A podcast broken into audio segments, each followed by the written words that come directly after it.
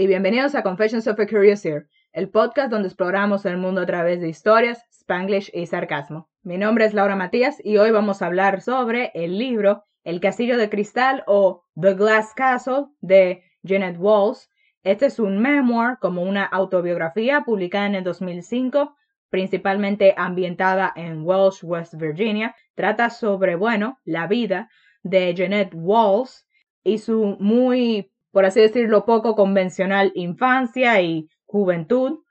Este libro yo le doy un 5 de 5. La escritura es excelente, la historia es súper loca, o sea, o sea, todas las cosas que ella pasó y su familia, especialmente como que se enfoca mucho en padres, la relación de ella con sus padres, especialmente con su papá. Y es una locura. Y trigger warnings for alcoholismo, sexual assault, and some very offensive language.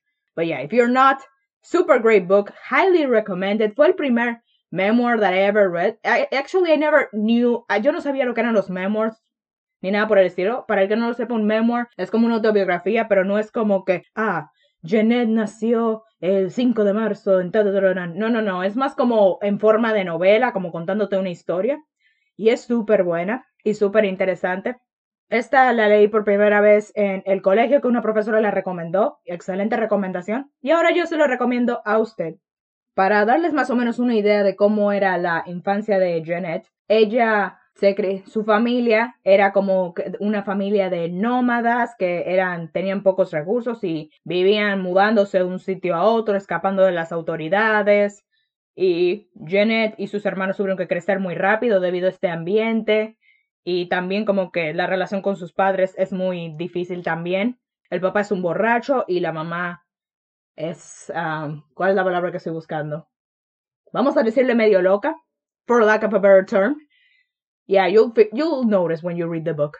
And yeah, habla mucho de estas relaciones muy difíciles, hace, toca muchos temas sobre la familia, sobre la esperanza, sobre being perseverant in spite of your circumstances. Really great. Se lo dejo por aquí para que usted lo lea. Voy a pasar a la sección de los spoilers, así que nos vemos cuando termine de leerlo. Bye.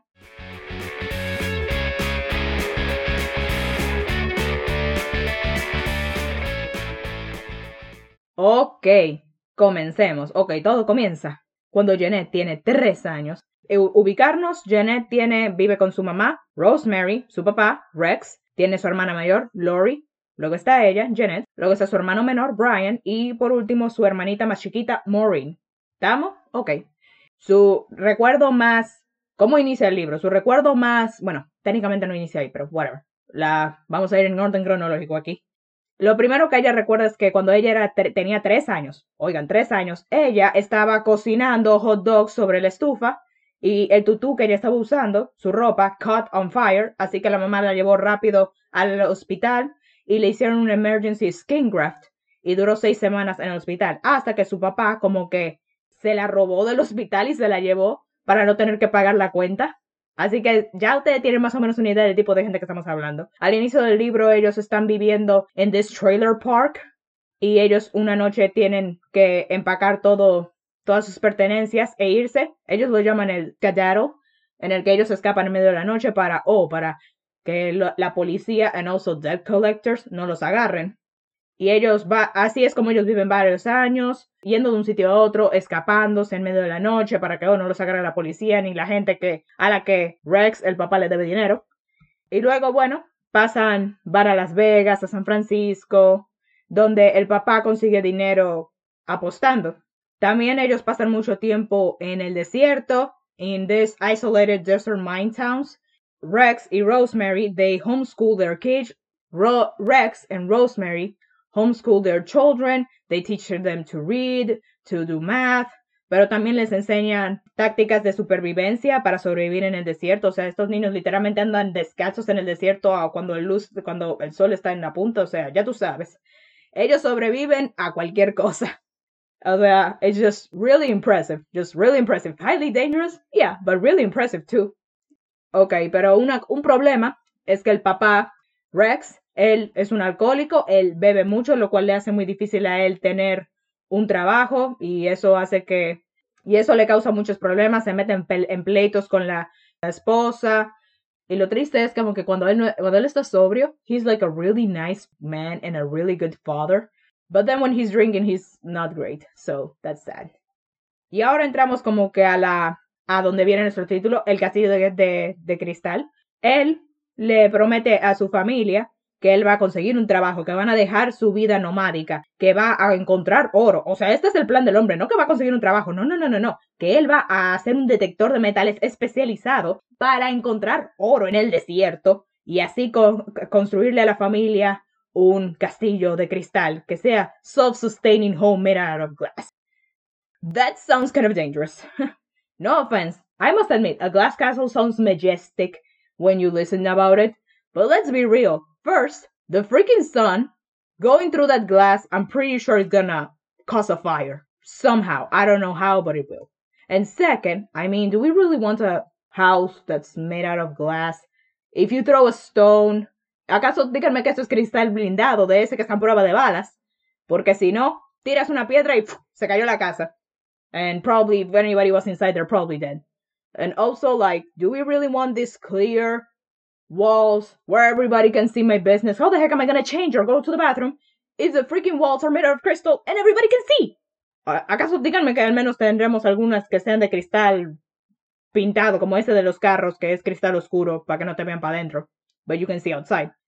Y sí, esto del Glass Castle siempre lo traen como que durante el libro. This Glass Castle es como que y sí, es esta, es esta la promesa que él le hace a Jeanette, especialmente, obviamente a toda la familia, pero especialmente a Jeanette. Jeanette es loca con su papá. She has full faith in him. Even when everybody doubts him, she believes in him. She believes he will find the gold and they're gonna be rich and he's gonna make the castle. Oh my god. But yeah, vamos a hablar más sobre, sobre This Glass Castle más adelante. Ok, so a los seis años, cuando Jeanette tiene seis años, su hermana menor Maureen is born y la familia se muda a Battle Mountain, Nevada, donde el papá trabaja como un electrician y duran ahí como seis meses de relative stability hasta que el papá pierde el trabajo otra vez. Y después de una pelea con la mamá, la mamá decide, okay, that she's gonna get a teaching job because she has a teaching degree. But she doesn't really do teaching. Ella no es una profe porque ella quiere ser artista. And that's her passion and her dream. But yeah, that's mm, her career is not taking off. Y bueno, ella consigue este teaching job. El problema es que el papá siempre como que takes the paychecks, como que todos los cheques que ella le dan, el papá se los roba para beber. Por lo tanto, la familia está pasando hambre. Quiero dejar claro que durante todo ese tiempo ellos están pasando hambre. O sea, eso es algo que ha pasado toda la vida, toda la infancia de la familia Walls, que ellos siempre pasan hambre porque no hay cuarto, porque mal manejo del dinero, y también Rex se lo gasta en bebida. So yeah, that's pretty much what's going on here and it's something that keeps happening again and again. Y bueno, ellos les gustaba más o menos Nevada. They were kind of happy there until dun, there's this kid. Oh my god. This kid. Que el Señor lo reprenda, Señor. Uf. Cuando Bill, Billy Dill, se llama Billy Dill, y Billy tiene como 11 años, Janet tiene 9, so he's like, I don't remember the exact ages, but I know he's 3 years older than her, okay? Y un día, y él es kind of this delinquent neighborhood boy.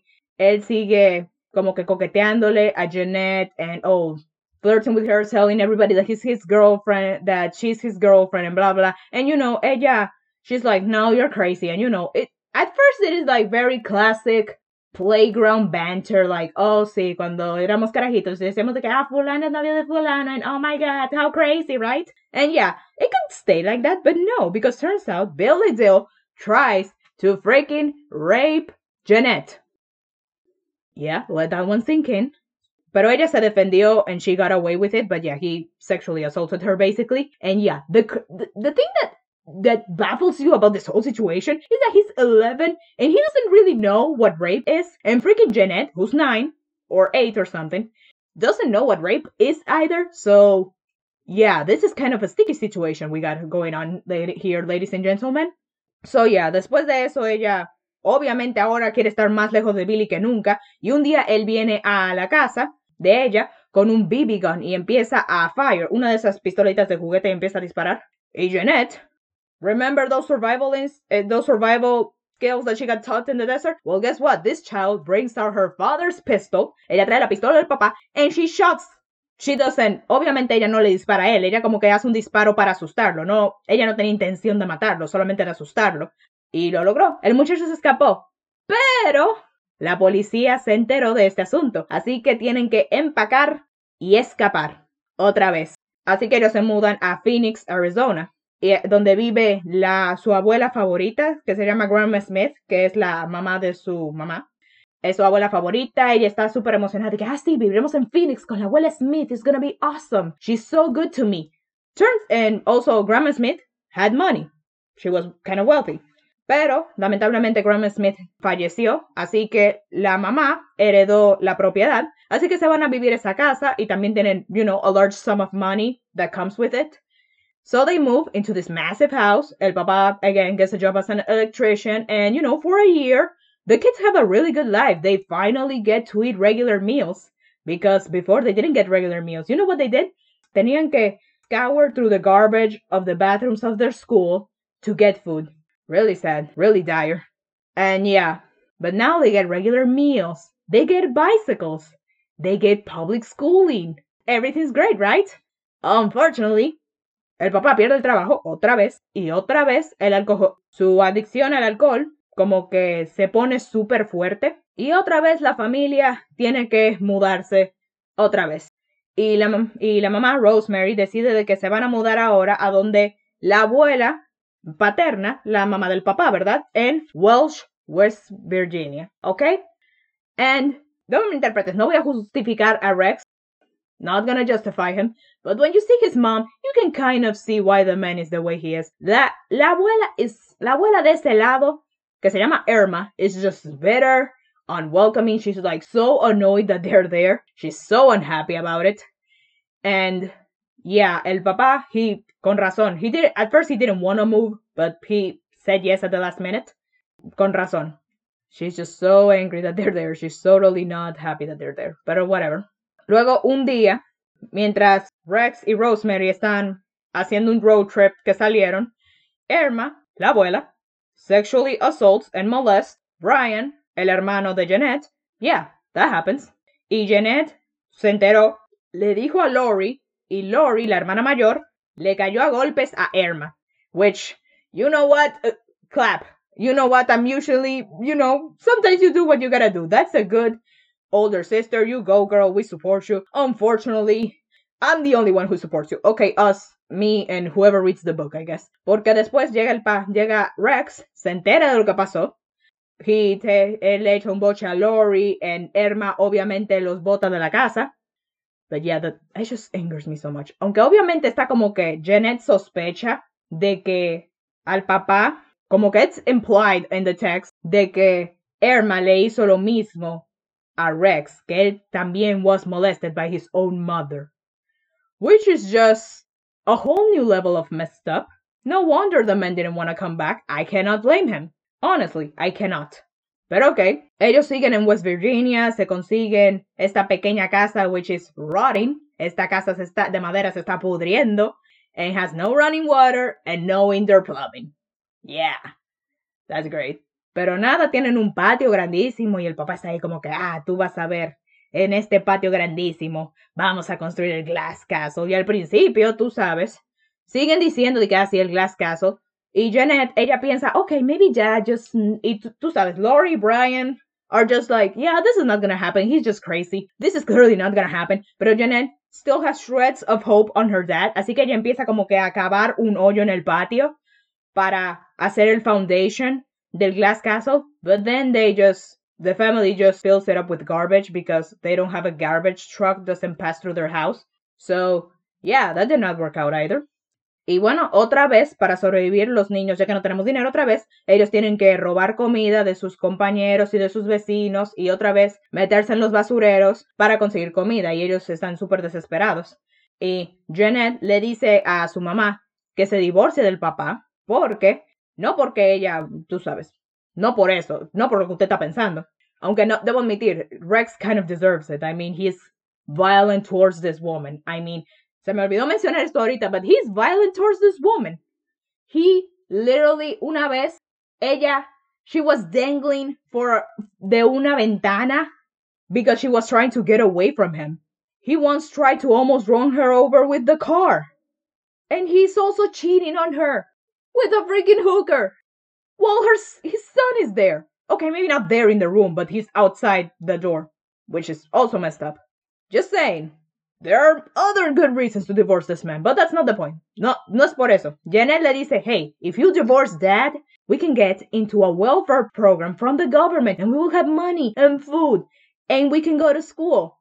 But the mom is like, no. First, she doesn't want to divorce her dad. Second, she doesn't believe, she doesn't want charity. Because people who get charity, then, um, como que that changes you as a person. O sea, eso es lo que ella dice, literalmente ella lo dice, de que charity changes you as a person. It makes you a worse person to receive charity and welfare. And I'm just there like, your children are freaking getting their food out of the dumpster. They're not well. Después de que ella le dice eso, la eh, Janet le dice, ok, si no vas a, a, a dejar a, a, tu papá, pues consigue un trabajo. Y la mamá está ahí como que, no, no voy a conseguir un trabajo tampoco. She doesn't want to work. She wants to be an artist and be free and happy. Okay, so this is a disaster. Luego un día, totally not surprising, llega Child Protective Services asking for the parents. Obviously, ellos lograron dodge that bullet. They tried to like, oh, they're not here. They, they're not home. You can come back later. We're fine. Ahí, después de ese incidente, la mamá, okay, she finally gets a teaching job. And the money could solve their problems, except for the fact that dad's extensive drinking once again drains the funds and they're still hungry. Man, this is a disaster. Okay, so, un día en el verano, la mamá se tiene que ir por un par de semanas a Charleston para renew her teaching license. So they stay, ella les da dinero de que, ah, this is the money for the few months, the few weeks that I'm gonna be away, so you can buy food and stuff. Okay. And also, el papá le demanda a, a Jeannette el dinero, and he basically steals the money from her, basically, and he coerces her into giving her the money. So again, we're out of money. Again. So yeah, cuando la mamá vuelve de Charleston, she's like, she announces that she's gonna quit her job and devote her time to art. En Jeannette, tú sabes, le echa un boche a ambos por ser unos egoístas que no les importa la familia. Él le da una pela. Y después de este momento, Lori y Jeannette deciden que se van a escapar y se van a mudar a Nueva York lo más pronto posible. Así que empiezan Jeanette, Lori, Brian, find jobs, and get start saving money for almost a year so that para cuando Lori, Lori se gradúe, ella se mude a Nueva York y después cuando Jeanette cumple los 17 se mude a Nueva York también junto con Lori. And you know one by one they're gonna be leaving. Except for the fact that after a year of saving money for for this Rex el papá finds the money. And guess what he did can you guess he spent it on booze and he drank out all the money and oh lord this is just this is heartbreaking. This is just heartbreaking. You can imagine everybody was just furious. This was just. Ya tú te imaginas. El punto es que un milagro que tuvo que ser Dios, un milagro del cielo bajado, está esta doña a la que Jeanette usualmente le, le babysit los niños y la doña le dice, hey, nos vamos a pasar el verano en, en, en this place y quiero que tú vengas con nosotros para que cuides a los niños mientras estamos allá y te voy a pagar tal y tanto dinero y un pasaje de vuelta a tu casa. Y Janet le dice, ah, ¿qué tal si usted se lleva a mi hermana, que mi hermana cuide a los niños, le da el dinero a ella y que el pasaje no sea para de vuelta a la casa, sino que sea para Nueva York? Boom, baby, we got the money, we got pasaje a Nueva York, where's Golden? We got saved. Isn't this great? Y nada, Lori se muda a Nueva York. She's living her life, works at a restaurant, lives in a women's hostel. She's just living her life, you know. Y bueno, Jeannette se muda a Nueva York uh, in her junior year and she's gonna do her senior year in New York. Y ella se va para allá. She becomes an intern in a Brooklyn newspaper. Um, Brian, un año después, cuando él también cumple los 17, se muda a Nueva York junto con ellas. Jeanette starts going to college in Barnard you know, she, she has grants and loans and savings at odd jobs. Luego Maureen, a los 12 años, también se muda a Nueva York con sus hermanos. Y el papá obviamente está como que furioso porque, oh, porque todos sus hijos se le están yendo, que lo están abandonando, que Lori le está robando a sus hijos. La mamá, quite, quite not as sensitive to the issue, she's just like, oh man, I wish I would be in New York, the land of the artists. And I'm just there like, okay, woman, whatever. So yeah, Jeannette is just living her life in New York, you know, she's just going to college, working as a journalist on magazines. Lori's an artist, Brian is becoming a police officer. You know, everything's going pretty well, right? But then, la mamá y el papá se mudan a Nueva York and they're living on the streets as homeless. Yep. So, a sus hijos, especialmente Janet y Lori, les va muy bien en sus trabajos and they got money and they're like, hey, let us help you. So you can, al principio ellos viven con ellos, but then, you know, it just gets crazy because, you know, all the booze and the craziness of her parents. So they decide, no, you can't live with us. Either you stop acting crazy or you leave. So they left and they go back to being homeless y les ofrecen dinero y tratan de ayudarlos, but they know, they like, they love their homeless life. In fact, they're quite disappointed that their own children are not living by the los valores antimaterialistas con los que los inculcaron. So yeah, there's that. And then they become squatters, que básicamente es estas personas que viven en edificios abandonados. So they become squatters and they got a whole community of squatters. And you know what? If they're happy, whatever, do whatever you want.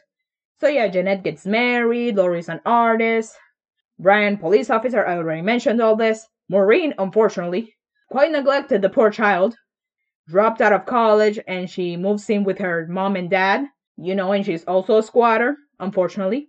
And Maureen tiene problemas. She has some mental health issues and she's tried to tries to stab her mom. She's also heavy smoker. Ella la confinan a un psychiatric hospital for a year. Y tú sabes, la familia super sad. Everybody's blaming everybody for what happened. Quite tragic, honestly.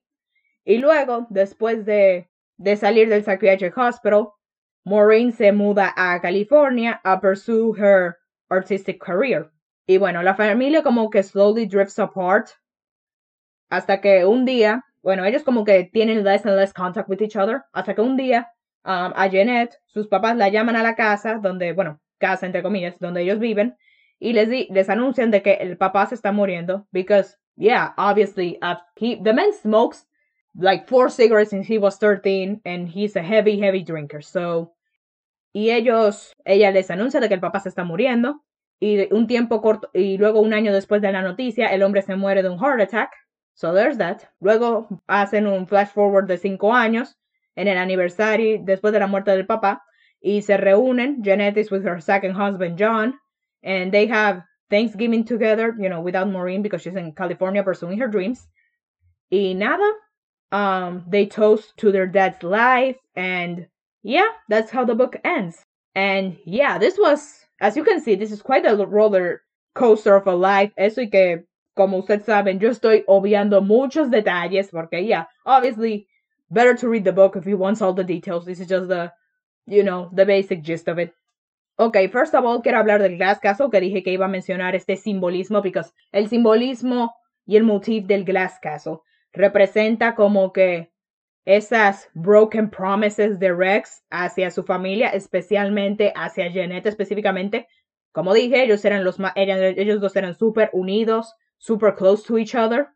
Al principio, y tú lo ves, me gusta cómo se ve como que gradualmente, a medida que Jeanette va creciendo, cuando es niña, ella fe ciega en su papá. El Glass Castle va a pasar, él encontrará el oro, everything's gonna be great. Pero después, ya cuando es más grandecita, adolescente, preadolescente, ella se da cuenta that maybe that's not really gonna happen. It doesn't seem to be in the works. But she still has shreds of, you know, hope on her dad. So she still like holds on to that hope that the glass castle is gonna happen. But then now, you know, she becomes a teenager and she's like, the glass castle is just not gonna happen. You are insane. I'm leaving to New York. So ya vemos este glass castle motif all the way through. Y siempre el papá siempre le anda respondiendo, le anda preguntando de que, have I ever disappointed you? And at first she's like, no, you never disappointed me. You never failed me. But then, you know, as she grows old, she's just in her in her her lips say, "No, you never you never failed me," but her mind is just like, "Oh yes, you have, many times, many times." Okay, yo quiero señalar cuatro momentos that just boil my blood. I mean, this mo this four moments made me have violent thoughts towards Rex and Rosemary. Okay? The, o sea, elegí cuatro, dos para Rex, dos para Rosemary, okay? The first one, it's about Rosemary, okay?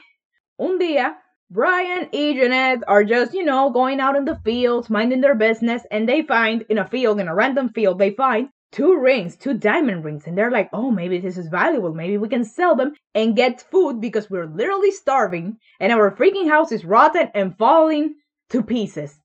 Literally. So, ellos se los llevan a la mamá, la mamá los chequea y les dice, oh, yeah, these probably are very valuable. So she just puts them on and she keeps them for herself. Because she, porque Rex, en el, el, anillo de bodas de ella, Rex lo había empeñado antes para poder conseguir dinero en el pasado y no han podido comprarle uno nuevo. So she keeps them because to replace that old one. And they're like, but mom, we could use it to buy food. And she's just like, but this ring makes me feel better about my self esteem. And sometimes self esteem is better and more important than food. Oh Lord.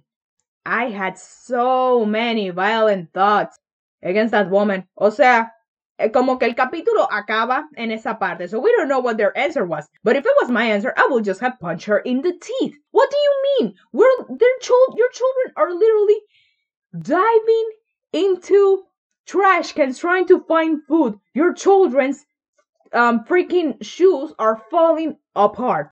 Your freaking 13 year old has to lie that she's 17 so she can get a job to pay for the freaking bills. I mean, what do you mean your self esteem, woman? She's just. Oh my gosh. Okay, that's the first one. Second one, it's about Rex, okay? Rex, who may I remind you, Jeannette is his favorite. He loves Jeannette. He loves her so much. He's his little girl, right? He calls her Mountain Goat, which is kind of cute, also kind of weird, but whatever. The point being is that he loves her. And what does he do? Él lleva a Jeannette, his 13 year old daughter, la lleva a un bar so that she can dance with men and he gets money off of it. And one of these dudes tried, obviously, to sexually assault Jeannette, but she fights it off. And when she tells her that, like, hey, this dude sexually assaulted me, he tried to rape me, he's just like, but he did he? And she's like, no, I fought him off. And he's like, ah, that's my girl. I knew you wouldn't get yourself beaten. I knew it. And I'm just there like, are you mad? You just hoard your daughter. She almost got raped and you don't care? Oh my gosh. I mean, eso y que él la ama. Él la ama. What the heck? Él la ama. ¿Te imaginas qué pasaría si no la amara? Ay, Jesús.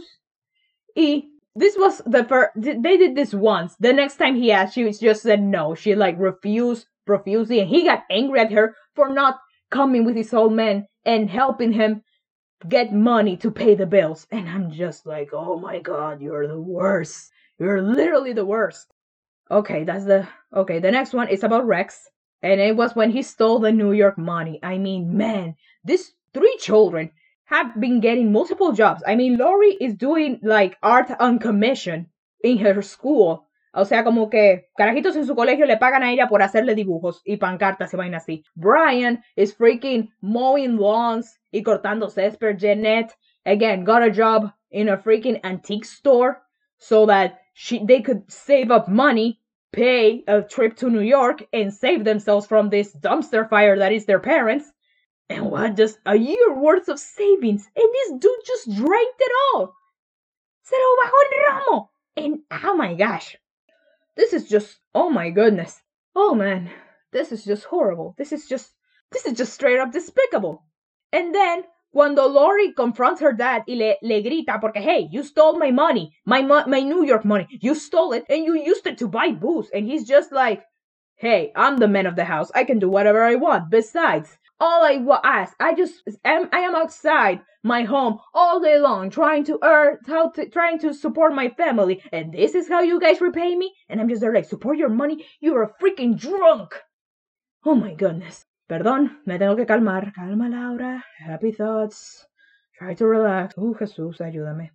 Y yo estoy aquí, and they're not even my parents. Dang. Okay, the last one. Oh, man, this one, literalmente, cuando yo leí esto, yo solté el libro y me fui a gritarle a mami, a, a desahogarme. Yo fui, yo le di la vuelta a la casa entera. Yo, yo estaba con un pique encima, como si me lo hubiesen hecho a mí. Y no fue a mí que me lo hicieron. Pero mierda, this is just low. This is just bad. Okay, lo que pasó, ok. So, eso es cuando ya viven en Nueva York. Jeanette está casada con su primer esposo. They're living their life. They live in Park Avenue. She's a successful journalist. Everything is good in their lives. Y sus padres are currently being homeless, right? So, un día, Rosemary, su mamá, viene a donde Janet y le dice, hey, I need you to do me a favor. Y Janet es like, ¿qué pasa? Y ella le dice, bueno, la, cuando la abuela, ¿recuerdan a la abuela? Falleció, dejó, they had a piece of land en Texas, ¿verdad? Que se dividió entre Rosemary y su hermano. Y como que anual, a ella le envió, bueno, no anual, como mensual o algo así, como que every so often le mandaban como nueve dólares a Rosemary por, tú sabes, por el terreno, you know, por lo que estaba produciendo o lo que sea. You know, esta, este terreno que ellos han tenido durante años, you know, ellos nunca han ido, no saben, you know, square mile, they don't know where it is. Well, they do know where it is, but, you know, they've never been there, they've never seen it, right? They always just had it in the backdrop. Y si les mandaban nueve dólares, that's all they knew, right? Bueno, resulta que el hermano de Rosemary falleció, así que ella le pide a Janet money to buy the freaking piece of land del hermano so it stays in the family, right? Janet le pregunta, ah, ok, mamá, cuéntame, ¿cuánto, cuánto necesitas? ¿Cuánto cuesta este pedazo de, de, de land? Ella creía de que, ah, maybe it's like, what, a thousand dollars or something? It's probably just a small plot of land, not that big of a deal. La mamá le dice, ah, la mitad de mi hermano cuesta dos millones de dólares. Dos millones de dólares for half the land. That means that the if his half vale dos millones, that means that her mom's half also vale dos millones. This means que durante años, during 20, 30 years, during their whole lives, this woman had a two million dollar worth of land in Texas. And she never said anything. She freaking didn't say anything. Their cho- her children were literally starving to death. Her freaking children were literally having to be yanked out of a hospital because they couldn't pay their bills. Her freaking children are freaking freezing to death because you don't have in, you didn't have enough money to afford insulation in your house. Heck, there was even a rat, a live huge rat in your sugar pot. And all this happened while you had a two million dollars worth of land in Texas. Jesús, oye, Jesús, ayúdame, necesito calmarme, cálmate, cálmate, cálmate. Estamos en un podcast, hay que calmarse, calma, calma, calma. Ok. Tranquilidad, ok. Tranquilidad. Ok, Janet. Obviamente ella, igual de sorprendida que yo, pero tal vez ella, obviamente ella lo disimuló mejor que yo. Ella le pregunta a su mamá, primero, ¿para qué quieres la tierra? ¿Por qué habría que comprarla? Ella le dice, ¿la vas a poner a producir? Y ella dice, no, solamente la quiero for sentimental reasons. It has to stay in the family. Oh! Oh, so not only you been sitting on 20 on 2 million dollars worth of land our whole lives. But now you want me to give you 2 million dollars so you can buy a plot of land that you're not even going to use that you're not going to do anything with it. You're just going to have it sitting there doing nothing. You're not going to produce with it. You're not going to build anything on it. You're not going to resell it. I mean what the heck are you doing? Man this is this is just this is too much. Oh my. Clear me. This was un plot twist como que lo revelan as a plot twist, and man, esto me tiene mala, me tiene mala, mala, mala, mala. Ok, me tengo que calmar. Uf. Y no solamente eso, no solamente ella quiere buy this plot of land that she's not gonna use, that she just wants it for sentimental reasons, as if it were a shirt or something. Janet is just like, Mom, I don't have two million dollars to give you. Y ella le dice then, well, just ask your husband to give you money.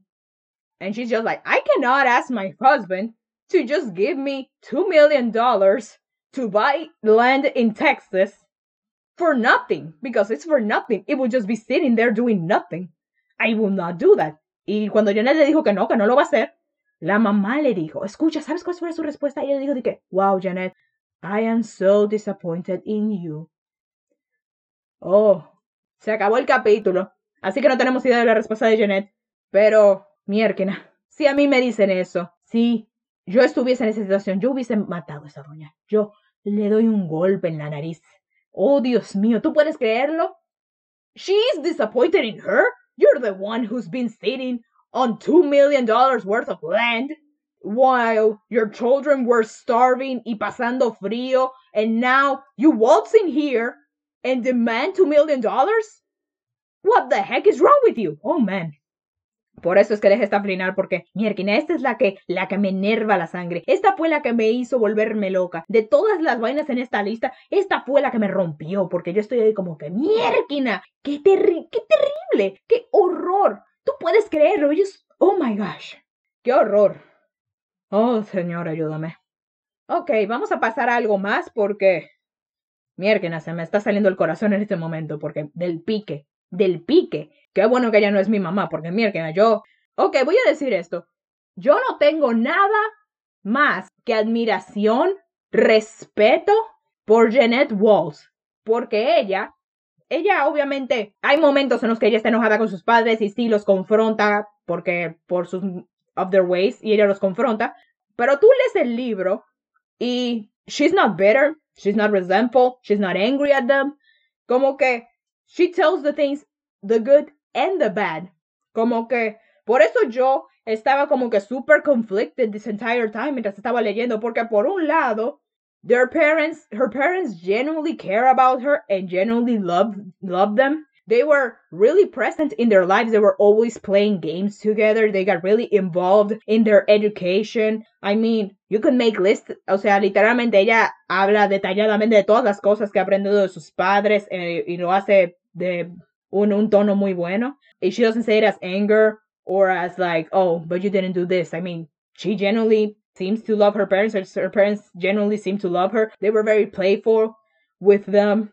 And y también, a pesar de todo, even though there were many, many bad life lessons they gave her, they also gave her many good lessons. I mean, the anti materialism and not being tied down by your possessions, learning to be resilient, learning to be thankful for what you have, being tolerant of other people's differences, and not caring what people think about you or only matter what you believe about yourself. These are good stuff. That's good stuff, yeah. On the other hand, let's not forget that he, Rex, is a selfish, violent drunk who endangered his family, and she is a selfish, hypocritical crybaby who sat on $2 million worth of land and two carat diamonds while her children starved. Jeannette is clearly conflicted. I am conflicted. I mean, on one hand, they do love you sincerely, and on the other hand, they're also horrible people. So there's that. I mean, obviously, maybe for the most of us, our parents are not this dramatic, but I think there's a version of this in our lives too. On one hand, we love our parents and we know they love us, but on the other hand, they make mistakes or they do things that we deem um that we think are unfair or they misjudge us or they're unfair to us and you know and we y vivimos en este constante como quien dice en esa constante tensión in between these two these two sides of our relationship with our parents. I mean, on one hand, we love them and we care about them. I mean, literalmente, cuando ellos llegaron a Nueva York and they were homeless, she could totally, she's well within her rights to be like, no, I'm not gonna help you. I don't wanna see you ever again. You were horrible my entire life. I finally escaped you. I don't wanna see you. But no, she tried to help them. She tried to get them money, get them jobs, get them shelter, get them food. She tried to live with them again she tried to help her parents in spite of everything she, she they did to her but still obviously recognizing the horrible things they did. And yeah nada más que respeto admiración por Jeannette Walls she's clearly a better person than I am. I don't know if I would be able to to do this with my parents. Don't get me wrong I love my parents. They're great parents but yeah I'm just saying it requires like a lot of maturity. Requiere mucha madurez perdonar requiere mucha madurez.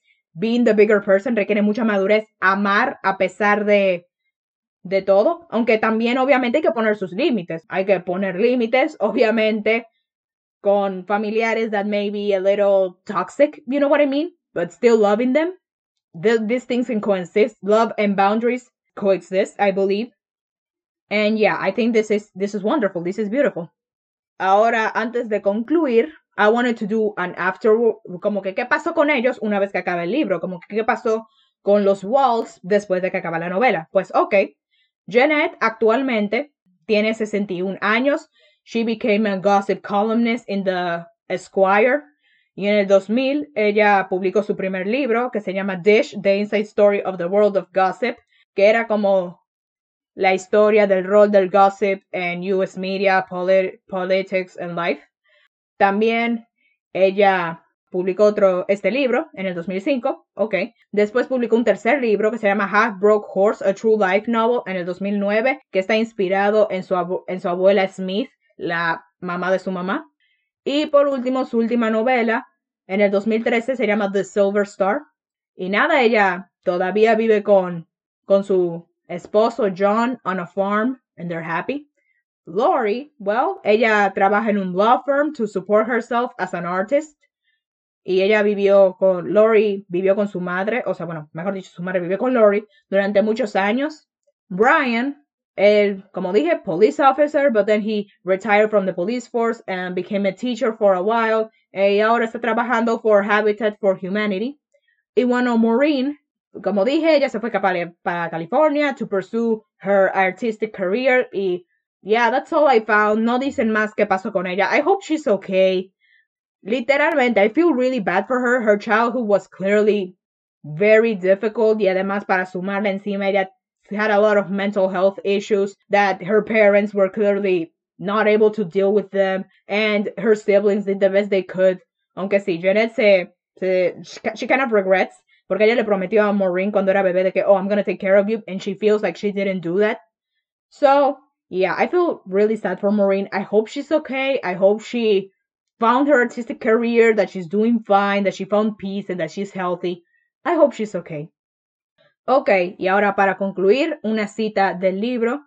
Um, esta cita me llamó la atención porque, ok, uno, Rex, clearly not father of the year by any accounts, but he sometimes gave good advice. He gave, he did good things for his children, especially for Jeannette, and he, this is one of them. Él le dijo esto a Jeanette.